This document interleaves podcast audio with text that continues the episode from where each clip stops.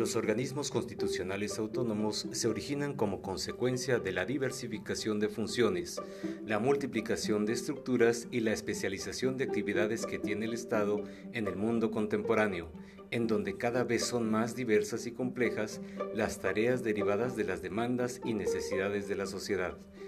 Su existencia se justifica de manera independiente a los poderes tradicionales, para la realización de actividades que generalmente se realizaban por parte de alguno de estos poderes, pero que con base en la trascendencia, importancia y complejidad requieren independizarse de los poderes de la Unión, con la finalidad de trabajar al margen de intereses políticos y responder con eficiencia y eficacia al interés público y judicial.